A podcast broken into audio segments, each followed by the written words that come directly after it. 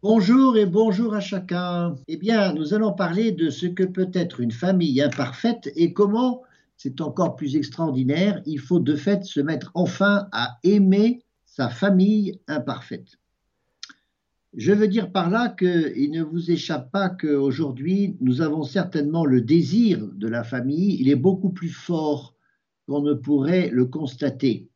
Bien sûr que la famille est attaquée, qu'il y a depuis déjà de nombreuses décennies, il y a même des lois qu'on dit un peu d'être être des lois iniques, parce que justement, elles s'attaquent à la famille. On voit bien que tout ce qui concerne le divorce, la bioéthique, la génération, la procréation, toutes ces choses-là sont progressivement en train de miner ce qui faisait les piliers de la famille. Alors, il ne faut pas s'étonner que notre époque est une époque où, de fait, il y a une crise de la famille, comme il y a aussi une crise du mariage. Alors tout ça, on est bien d'accord pour pouvoir le constater. Mais est-ce qu'on va continuer à ne vouloir finalement qu'une famille qui soit parfaite? C'est-à-dire que pourrions encore rêver de ce que la famille, ça doit certainement être parfait pour nous apporter tout le bonheur que nous en attendons. Or, ce n'est pas que d'aujourd'hui que la famille est imparfaite. Je dirais que c'est depuis l'aube de l'humanité, à cause du péché originel, qu'on voit bien dans les familles ce drame de ce que l'on est maladroit en amour, que l'on fait le mal que l'on ne veut pas faire, comme dit Saint Paul, et on ne fait pas le bien qu'on devrait faire. Et donc on est constamment confronté à ce que notre famille reste imparfaite, et la vouloir parfaite, je crois que c'est une utopie et une illusion. Alors bien sûr que dans le christianisme, on attache beaucoup d'importance à la famille, on y croit beaucoup, mais particulièrement parce qu'elle est un lieu de sainteté, c'est dans les familles que l'on peut faire des saints. Voilà pourquoi c'est très important la famille. Et pourtant, il ne faut pas être dans un décalage. Il ne faut pas considérer que personnellement, peut-être vous qui m'écoutez, vous savez que votre famille est imparfaite, parce qu'il y a dans votre famille des membres, c'est un père, une mère, un frère, une sœur, peut-être même des grands-parents, qui n'ont pas été à la hauteur de ce qu'ils devaient être. Nous avons attendu beaucoup peut-être notre famille, et nous sommes au moins en partie sur une réelle déception. Et si on reste sur cette déception, alors on n'a pas compris ce qu'est peut-être la famille. Vous voyez, il y a bien aujourd'hui une sorte de tempête morale et peut-être aussi statistique quand on voit le nombre de couples qui se séparent, le nombre d'enfants qui sont de peut-être de moins en moins élevés, euh, je dirais saintement. Il y a tellement de, d'adolescents qui, vivent très très mal leur période d'adolescence, qui deviennent aussi des délinquants, etc. Il y a tant de séparation entre parents et enfants, entre parents et aussi entre enfants. Tout cela traduit bien que statistiquement, on ne peut pas dire que la famille va bien.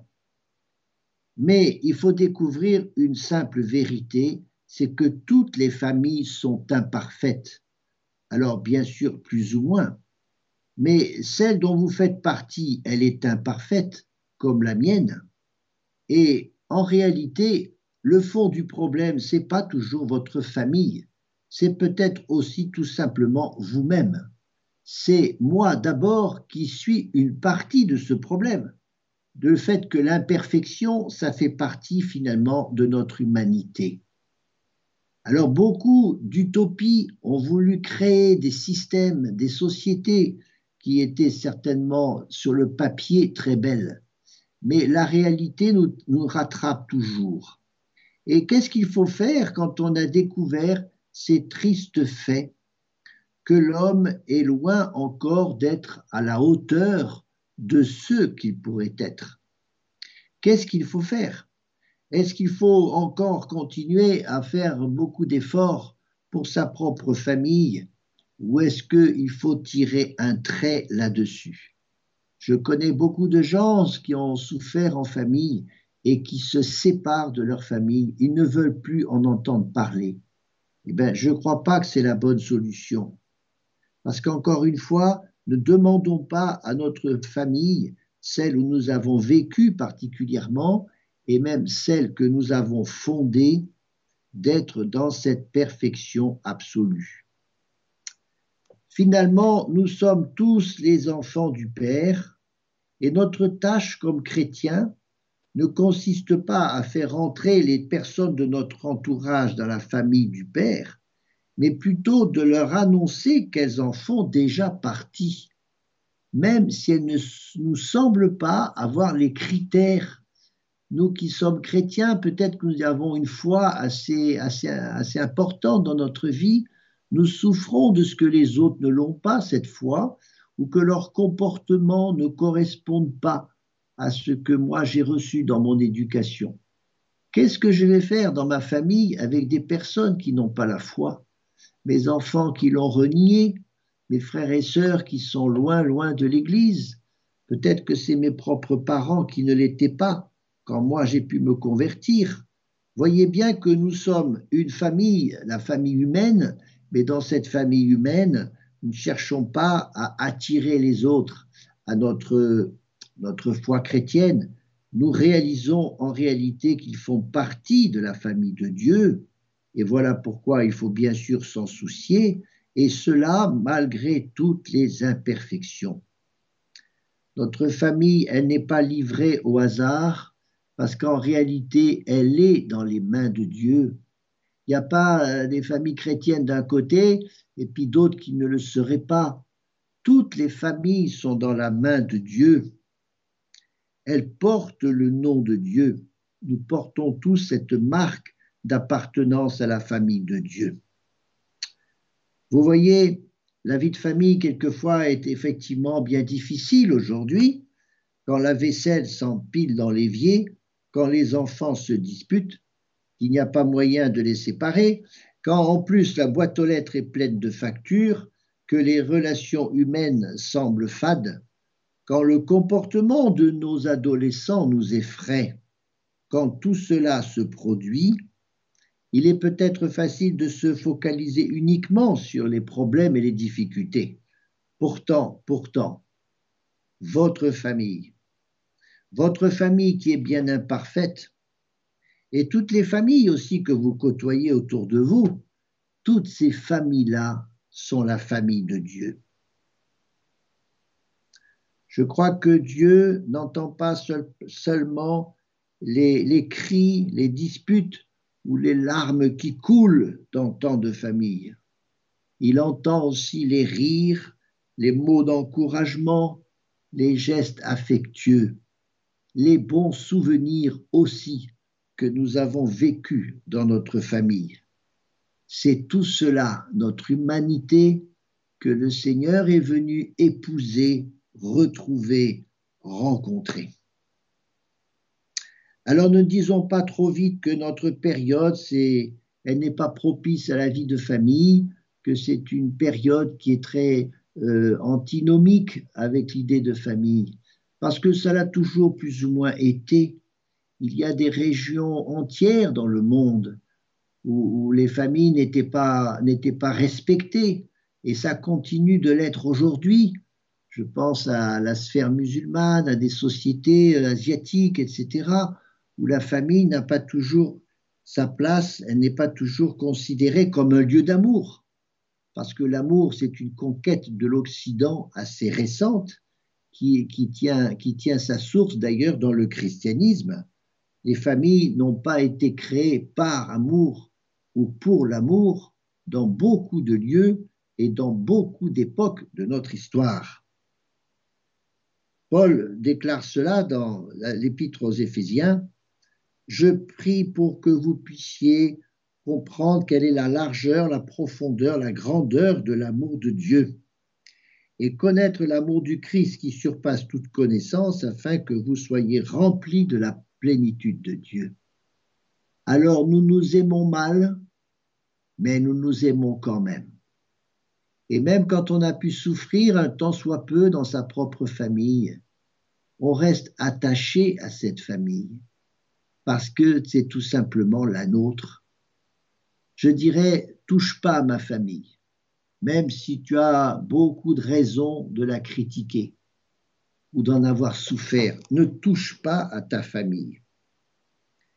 Eh bien, notre travail, nos efforts, c'est de faire que cet amour qui n'est pas à nous, qui vient de Dieu, qui a été déposé dans une famille, exactement comme un trésor, mais qui est posé dans un vase fragile. Ça, c'est une image de Saint Paul que vous connaissez bien. C'est un trésor, l'amour familial. Et la famille est un trésor dans ce sens-là, et pourtant, c'est une perle qui est donnée à des pourceaux. Et nous ne savons pas bien, bien ce que ça veut dire aimer. Nous ne savons pas bien ce que c'est que cette largeur, cette profondeur, cette hauteur de l'amour de Dieu qui nous est confié. Eh bien, premier motif de prier, c'est pour que l'amour s'enracine toujours plus dans nos familles, même à travers toutes ces imperfections.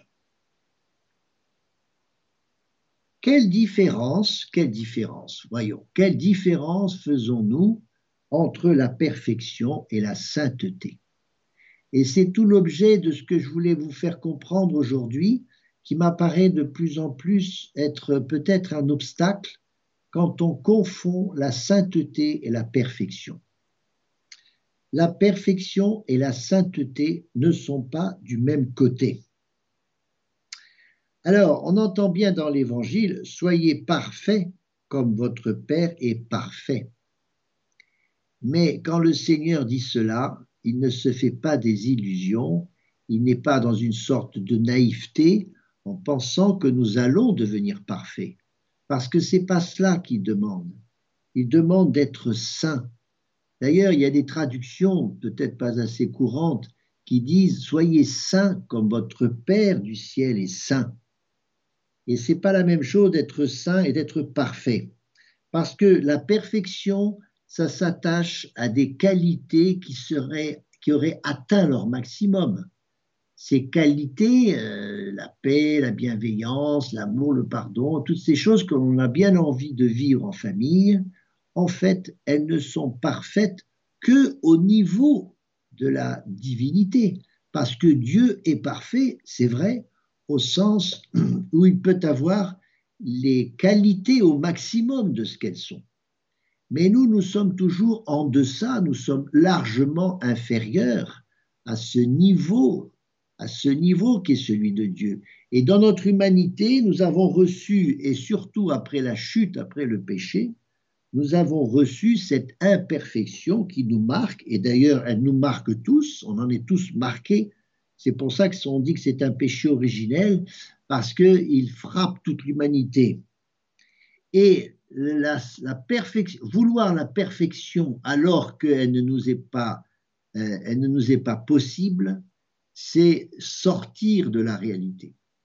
Alors je dirais même plus que ça, la perfection, c'est l'arme choisie du malin, c'est l'arme du diable. Le diable nous dit toujours que nous sommes imparfaits, mais il nous dit, tu vois, cherche à être parfait. C'est la tentation subtile de beaucoup de saints d'avoir été tentés pour essayer d'obtenir la perfection. Or, la perfection, d'abord, c'est pas réaliste, mais chercher la perfection, c'est savoir que nous sommes, nous sommes indépendants de Dieu, que nous avons en nous-mêmes et par nous-mêmes toute capacité de devenir parfaits. Alors que la sainteté, c'est de se laisser revêtir de la sainteté par Dieu, c'est la recevoir, c'est l'accepter, c'est se mettre à l'école de celui qui est saint. Alors que la perfection, c'est sortir ses gros biceps, ses gros bras pour faire soi-même son salut. C'est pour ça que le diable, il se régale avec la perfection parce qu'il nous met sur une voie qui est fausse et une voie qui va faire gonfler l'orgueil et l'égoïsme. On est, les gens qui veulent être parfaits, vous savez, ou ceux qui le disent, ils sont ils sont, ils sont invivables en communauté, ces gens-là. Et quand on a un époux ou un enfant qui se croit parfait, il est forcément, un élément de trouble dans la famille. parce que ce n'est pas ça que nous attendons d'une famille. Pourquoi? Parce que nous sommes fragiles et nous sommes faibles. Nous sommes faibles à cause du péché, nous sommes fragiles parce que nous sommes des créatures. Nous ne sommes pas des créateurs. Et Saint Paul dit aussi, quand je suis faible, c'est alors que je suis fort. Ou ma force et ma faiblesse. Ça veut dire accepter de dépendre de Dieu parce que nous sommes imparfaits. C'est le modèle chrétien, c'est pas le saint au sens d'un homme parfait qui n'a fait que des choses exceptionnelles et parfaitement. Le modèle du saint, c'est l'enfant. C'est ce que dit Jésus. Euh, il faut être un enfant pour rentrer dans le royaume de Dieu. Ça ne veut pas dire, comme le pensait Nicodème, qu'il faut redevenir un enfant il ne faut pas régresser dans la situation de l'enfant. C'est pas l'infantilisme qui fait le chrétien, c'est l'attitude profonde de l'enfant parce que il est infant, il ne sait pas tout, il est encore inexpérimenté, il est dépendant, il est dépendant de son parent, de ses parents. Voilà pourquoi la sainteté, c'est sûr que ça va nous faire grandir, à la façon dont un enfant peut grandir quand il se sait imparfait, mais qui désire ressembler à ses parents, par exemple. Et donc la sainteté, c'est un moteur pour grandir, alors que la perfection, c'est une illusion qui nous condamne plus ou moins vite à l'orgueil. Voilà ce que sont nos imperfections. Alors je vais essayer de les décrire. Pourquoi nous sommes imparfaits Et particulièrement en famille? Pour trois raisons. Il y a trois raisons qui nous font bien connaître nos imperfections. D'abord, la solitude. Et même en famille, voyez, nous vivons ces moments de solitude. Ça se passe du côté de l'affectivité, quand nous avons besoin d'unité, d'être en, bon rapport avec les autres et que ça ne se passe pas eh bien, nous ressentons ce, sentiment terrible qui s'appelle la solitude, qui nous rend fragiles. Nous sommes euh, faits pour, euh, nous sommes des êtres sociaux et relationnels, et pourtant nos relations sont blessées. Alors cette solitude, elle, euh, elle combat, elle combat l'égoïsme parce que on peut rechercher ça, on peut rechercher être seul, on peut rechercher être égoïste. Et pourtant, on sait bien que c'est pas ça qui fait notre bonheur. Et donc, nous subissons cette euh, fragilité, cette, euh, cette imperfection qui s'appelle la solitude. Même dans un couple, il y a des moments où on se sent seul et pas compris de l'autre. Et c'est aussi vrai avec nos enfants, c'est aussi vrai entre frères et sœurs. Il y a des moments où on n'est plus les uns pour les autres, mais on finit par être les uns contre les autres. Et voilà ce qui creuse l'isolement, ce qui creuse la solitude. Alors il y a une deuxième fragilité, une deuxième imperfection dans les familles. C'est cette vulnérabilité qui vient de ce que nous sommes fragiles. Nous sommes fragiles, nous sommes vulnérables, nous sommes dépendants. Ça se passe du côté de l'enfance, ça se passe du côté de la vieillesse. Nous avons la fragilité cette vulnérabilité qui nous vient de la maladie, qui nous vient de ce que nous n'avons pas, tout ce que nous espérons, nous sommes pauvres, euh, nous n'avons pas accédé à, ce que nous pensions être notre bien, nous avons un déficit qui soit affectif, intellectuel, qui soit aussi euh, physique, et nous sommes des êtres qui restons vulnérables. Regardez comme le Covid nous a énormément abattus un simple virus, ça, a montré ce qu'est la vulnérabilité des, êtres humains. Cette vulnérabilité-là, elle appelle la compassion. Et c'est justement dans une famille où on devient saint quand on se met dans la compassion par rapport aux autres. Et c'est pas parce qu'on est parfait, encore une fois, mais c'est parce qu'on est capable de compassion que l'on comprend ce qu'est la sainteté c'est ce qui fait la rencontre. Vous savez, on ne rencontre jamais bien que quelqu'un avec qui on se sent en dépendance. la vulnérabilité rend dépendant, et ben c'est justement ce qui fait l'intérêt de la famille, c'est qu'on est dépendants les uns les autres. Et puis enfin, il y a une troisième euh, imperfection dans la famille, peut-être qu'elle peut devenir énorme, c'est la faiblesse du péché, le fait que nous sommes des pécheurs. Pas simplement que nous sommes blessés, blessés par des, des expériences négatives, mais nous sommes aussi pécheurs, c'est-à-dire qu'on a peut-être subi du mal, mais on en a fait aussi à notre tour.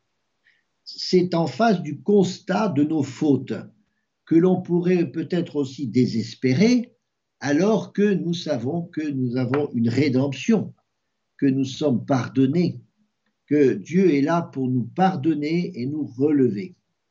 Et si nous avons à être relevés, c'est parce qu'il faut reconnaître que notre péché nous a mis par terre. Voilà encore une énorme imperfection, parce que, je répète, je ne fais pas le bien que je vais faire, que je devrais faire, et je ne fais pas, et je, fais le mal que je ne veux, je veux, que je ne veux pas faire. Voilà, ça c'est le mystère d'iniquité qui nous rend justement euh, vulnérables, dépendants, qui nous rend fragiles. Et ce n'est certainement pas ça qui nous éloigne du bonheur. Je dirais qu'au contraire, la famille, c'est vraiment le lieu où on est capable d'accepter et de reconnaître ses imperfections. Vous voyez, dans l'entreprise, ce n'est pas tout à fait la logique d'une entreprise qui cherche à ce que l'on soit excellent, que l'on réussisse, que l'on fasse de bonnes affaires, que l'on invente, etc c'est pas non plus la logique euh, d'un milieu où il y a des enseignants, des chercheurs, où effectivement on pousse la nature humaine vers une certaine perfection, et il en, faut à un certain niveau, mais à condition que l'on n'ignore pas aussi notre fragilité. Et c'est dans la famille que l'on est capable de reconnaître cela. Voilà pourquoi la famille, c'est un lieu excellent pour être saint parce que justement, on ouvre cette porte vers l'autre, pour se pencher vers l'autre, pour, pour, rencontrer l'autre dans sa situation de difficulté. Les difficultés, on les porte en famille, peut-être beaucoup mieux qu'avec des organismes sociaux, etc. Vous le savez bien, c'est le milieu naturel où on est capable de s'entraider. André Gide disait au début du XXe siècle, il y a 100 ans, Famille, je vous hais. Parce que cet homme-là avait une famille épouvantable, où il y avait effectivement euh, cumulé tous les désordres qu'on peut imaginer. Il avait tellement souffert dans cette famille qu'il s'est mis à haïr la famille en général. Peut-être qu'il avait une raison de vouloir une famille parfaite, mais il n'avait pas raison de haïr sa famille même s'il y avait beaucoup souffert. La réponse du christianisme, quand d'autres nous ont fait souffrir dans notre famille, ce n'est pas de les vouer aux gémonies, c'est de leur pardonner. Le pardon, ça, c'est l'arme des, non pas des faibles, mais des forts, parce qu'ils savent reconnaître leur faiblesse. Voilà. C'est le fort parce qu'il reconnaît sa faiblesse c'est le doux, parce qu'en réalité, il faut beaucoup de force pour être doux. Voilà comment il y a aujourd'hui des grandes attentes sur l'humanité et que sur, sur, la, famille, il y a une grande attente de l'humanité sur la famille.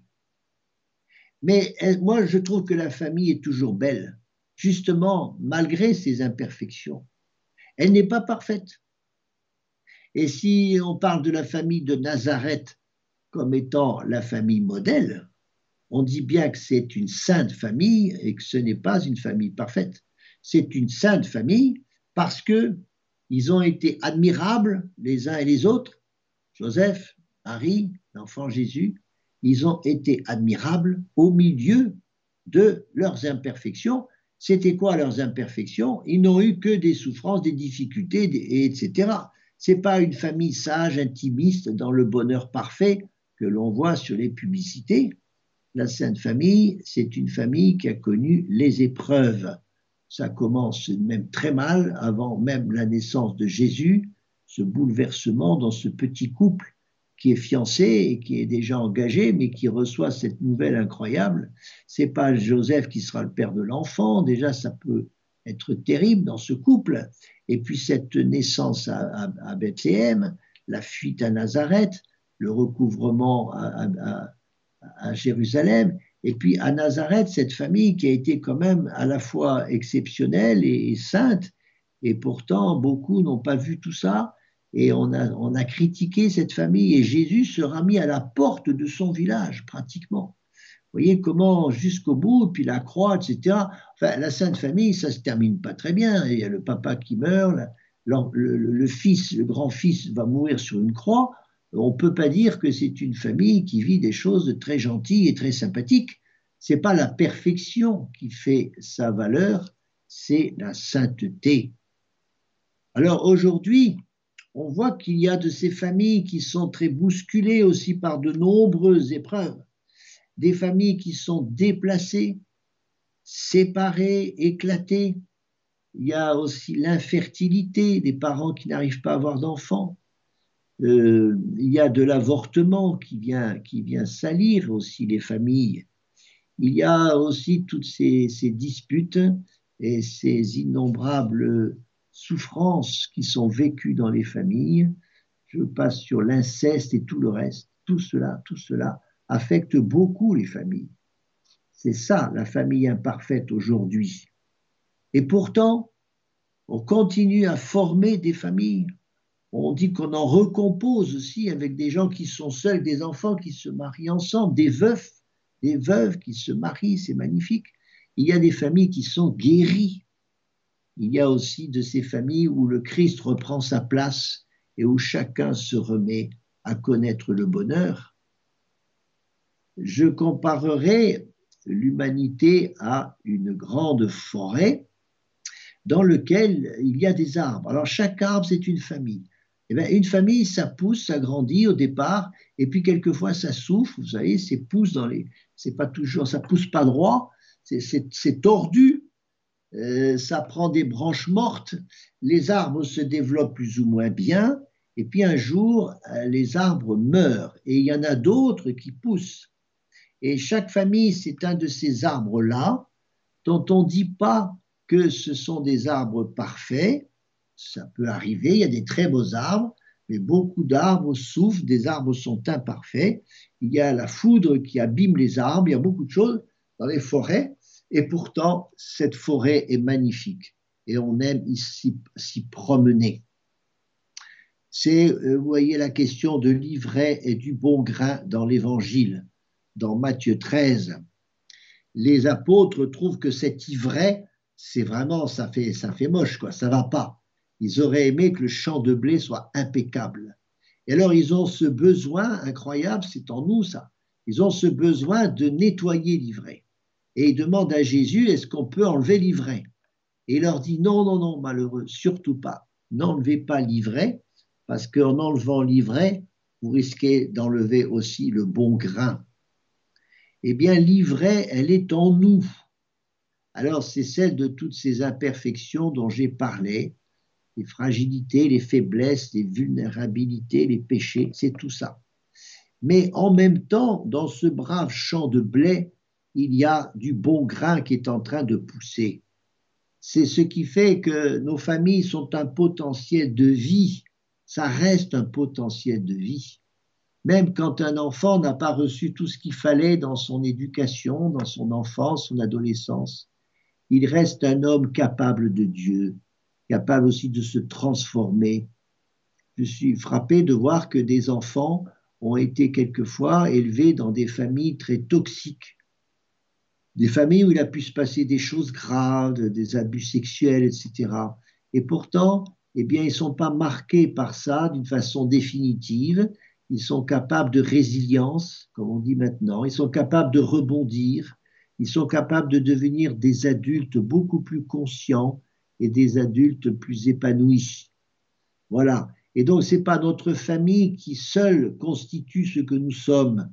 Et vous voyez, une approche trop psychologique peut-être peut donner trop d'importance aux blessures, aux traumatismes que nous avons vécus dans notre famille. mais il y a ce potentiel de vie qui est en chacun de nous, il y a notre volonté, il y a notre appel à la liberté qui est toujours là pour que chacun prenne sa vie en main, avec ce qu'a été sa famille, avec ses heures et ses malheurs. Voilà. Eh bien ça, c'est le réalisme de notre humanité. Des familles saintes, il y en a plein dans l'histoire du peuple, hébreu. Pensez à Abraham et sa femme, pourtant que de désordre entre eux, que de problèmes. David et sa femme, etc. Tout ça, c'est plein d'adultères, de, difficultés. Et puis plus tard, on voit dans notre histoire à nous, chrétiennes, la famille Soubirous, qui a donné la petite Sainte Bernadette. La famille Soubirous, c'est une famille où le père était chômeur en prison, la mère un peu brusque. Ça souffrait beaucoup dans cette famille. Il y a toutes ces imperfections du malheur, de la faim, du froid, etc. Et c'est une famille pourtant qui donne une sainte. Euh, la famille euh, Martin, voilà encore une autre famille une famille dont on dit que c'est peut-être un peu de façon à l'eau de rose, ça serait une famille où tout se passait bien, mais que, que nenni, que nenni. La famille Martin, il y a quand même euh, une famille un peu difficile, il y a eu beaucoup d'enfants morts, il y a eu la mère qui a eu un cancer, le père était relativement faible, bien qu'il était effectivement d'un cœur, d'une générosité incroyable, et le père a fini dans un asile d'aliénés, mais tout ça, ça a donné des saints et ça a donné la plus grande sainte des temps modernes, la petite Thérèse. Voilà comment nos familles sont des terreaux. C'est du terreau comme dans la forêt, vous voyez, c'est fait de feuilles mortes. Et pourtant, c'est du terreau qui nourrit, de la sainteté. Jésus n'est pas venu sauver des parfaits, il est justement venu sauver des pécheurs. Acceptons le péché euh, plutôt parce que les pécheurs sont toujours dignes d'être aimés.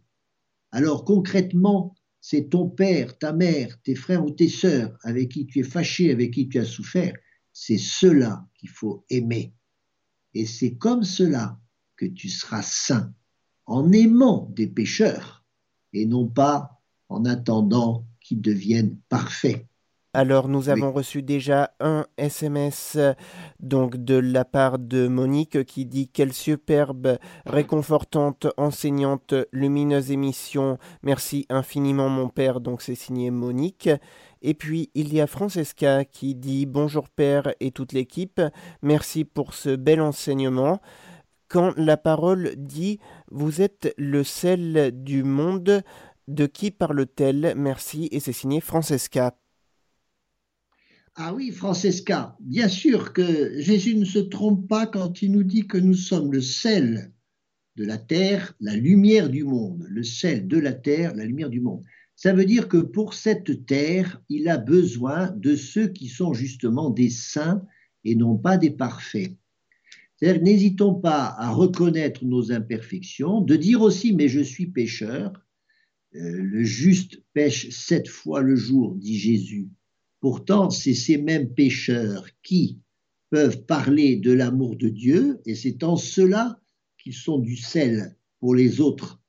Autrement dit, le monde a peut-être besoin euh, de, de, savoir que la perfection existe, mais il se trompe parce qu'elle n'est pas possible, alors qu'il se réjouit de ce qu'un enfant puisse être un saint, un malade puisse être un saint, et un pécheur aussi puisse devenir un saint. Il s'agit de devenir un saint, on ne l'est pas. Mais pourtant, c'est parce qu'on devient un saint que l'on est de ce fait le sel de la terre et la lumière du monde. Vous voyez, curieusement, la lumière, c'est pas nous, c'est la lumière que nous reflétons, comme un peu la lune n'est lumineuse que parce qu'elle redonne la lumière du soleil. Donc, la sainteté parfaite, c'est en Dieu. Nous, nous avons qu'une sainteté qui reflète celle de Dieu. Et voilà ce que veut dire être le sel de la terre et la lumière du monde. C'est une lumière que nous ne faisons que redonner, mais qui n'est pas de nous, parce que nous, nous sommes pécheurs et imparfaits, et blessés en plus. Voilà. Vous voyez, il ne faut pas se prendre pour autre chose. Voilà. Et pourtant, nous sommes porteurs de la lumière, oui. Nous sommes des vases fragiles, de l'argile moche et cassée, mais nous portons un trésor. Merci Francesca pour votre question et nous avons maintenant Geneviève qui voudrait intervenir. Geneviève, c'est à vous. Oui, bonjour Père, je voulais vous Bonjour, bonjour Geneviève.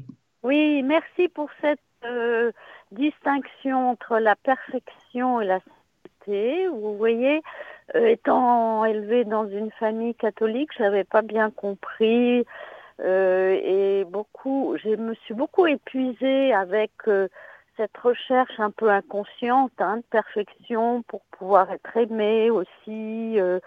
Et, finalement, ça épuise et ça n'apporte que de la déception parce qu'on se rend compte qu'on n'est pas parfait, qu'on n'y arrive pas.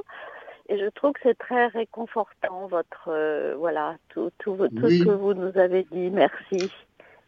Oui, voilà. Parce que vous-même, vous êtes dans ce, ce cas-là. Peut-être que votre famille, comme vous dites, c'était une famille catholique, la vôtre. Oui. Et dans cette famille catholique, vous savez qu'il y avait des choses qui collaient pas très bien, sans doute. Oui, oui, c'est voilà. et, et, puis, et, puis, vous-même, finalement, pas tellement non plus. On est tous comme ça. Voilà. Et pourtant, vous avez, quand dans cette famille, vous avez vu, vécu des très belles choses, je suppose. Oui, oui, magnifique. Et vous avez reçu aussi des belles choses. Ouais. Ouais, c'est vrai. C'est ça qui est extraordinaire, c'est que nous, nous pouvons être des pécheurs et pourtant nous pouvons transmettre des choses qui sont saintes, n'est-ce pas? mmh, mmh. Oui, oui. Oui, il faut arriver à être un, on dit un vitrail, c'est-à-dire laisser passer la lumière à travers oui, voilà. Hein. Exactement, c'est une très belle image. Un vitrail, c'est pas terrible quand on le regarde, vous savez, de l'extérieur. C'est un peu gris, c'est pas très beau, c'est des plombs un peu mal foutus, etc. Mais quand on est à l'intérieur, hein, c'est lumineux parce qu'il y a une lumière extérieure qui change tout. Oui, il y a une chaleur, une lumière, oui, c'est ça. Merci pour cette, belle image que je connaissais mais que je n'ai pas utilisée. Merci de rappeler cette belle image. C'est un vitrail qui n'est qui beau que par le soleil qui est derrière. Oui, c'est ça. Voilà. Eh bien, c'est ça nos familles. Voilà nos familles chrétiennes. C'est pas autre merci en tout cas pour cet enseignement. C'était super. Hein. Oui, merci et bonne journée. bonne journée. Oui, vous aussi. Allez, au revoir. Voilà, au revoir. Voilà, eh bien écoutez, il reste un tout petit peu de temps peut-être parce que je crois que c'est important que l'on prie, non pas pour que nos enfants deviennent exceptionnels, euh, on prie non pas pour que nos parents soient tout d'un coup euh, complètement transformés, qu'ils nous demandent pardon, etc. On a cette patience, on a cette patience parce que euh, c'est comme ça dans la nature, la gradualité, la progressivité. Dieu, Dieu nous appelle à la sainteté, mais il sait que c'est un escalier et qu'il faut monter les marches les unes après les autres. Nous avons une autre question qui vient d'arriver. Oui. Oui, c'est Madeleine qui me dit Bonjour Père, merci pour votre émission. Comment faire euh, réconcilier deux membres d'une même famille? Que dire à ces personnes? Et c'est signé donc Madeleine. Eh bien, c'est tout ce travail si délicat du pardon, de la réconciliation. La réconciliation, c'est vrai que ça demande du dialogue. Et peut-être qu'on peut se faire l'intermédiaire, mais c'est délicat parce qu'on ne fait pas la morale aux gens, hein, bien sûr mais peut-être qu'on peut se faire l'intermédiaire dans une famille quand on connaît bien qu'on a des bons rapports avec deux membres indépendants, mais qui entre eux n'arrivent pas à s'entendre. Alors c'est là qu'une médiation peut se vivre.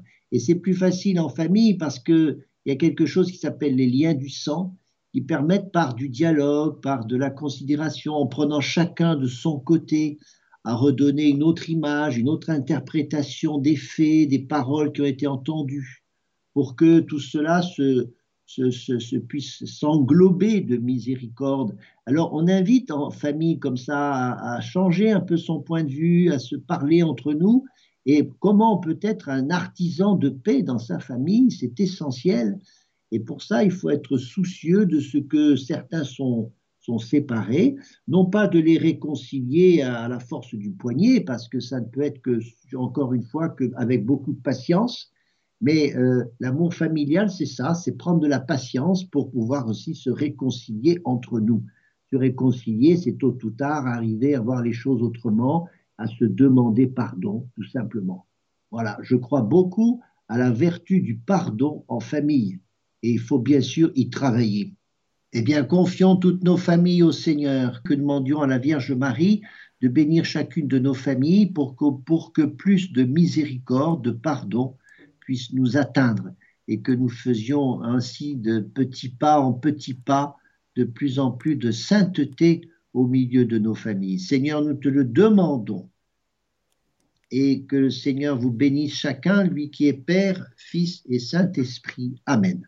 Chers auditeurs et auditrices de Radio Maria, vous venez de suivre l'émission Famille, je vous aime, présentée par le Père Michel Martin Prével. Vous pouvez réécouter cette émission en podcast sur notre site internet www.radiomaria.fr.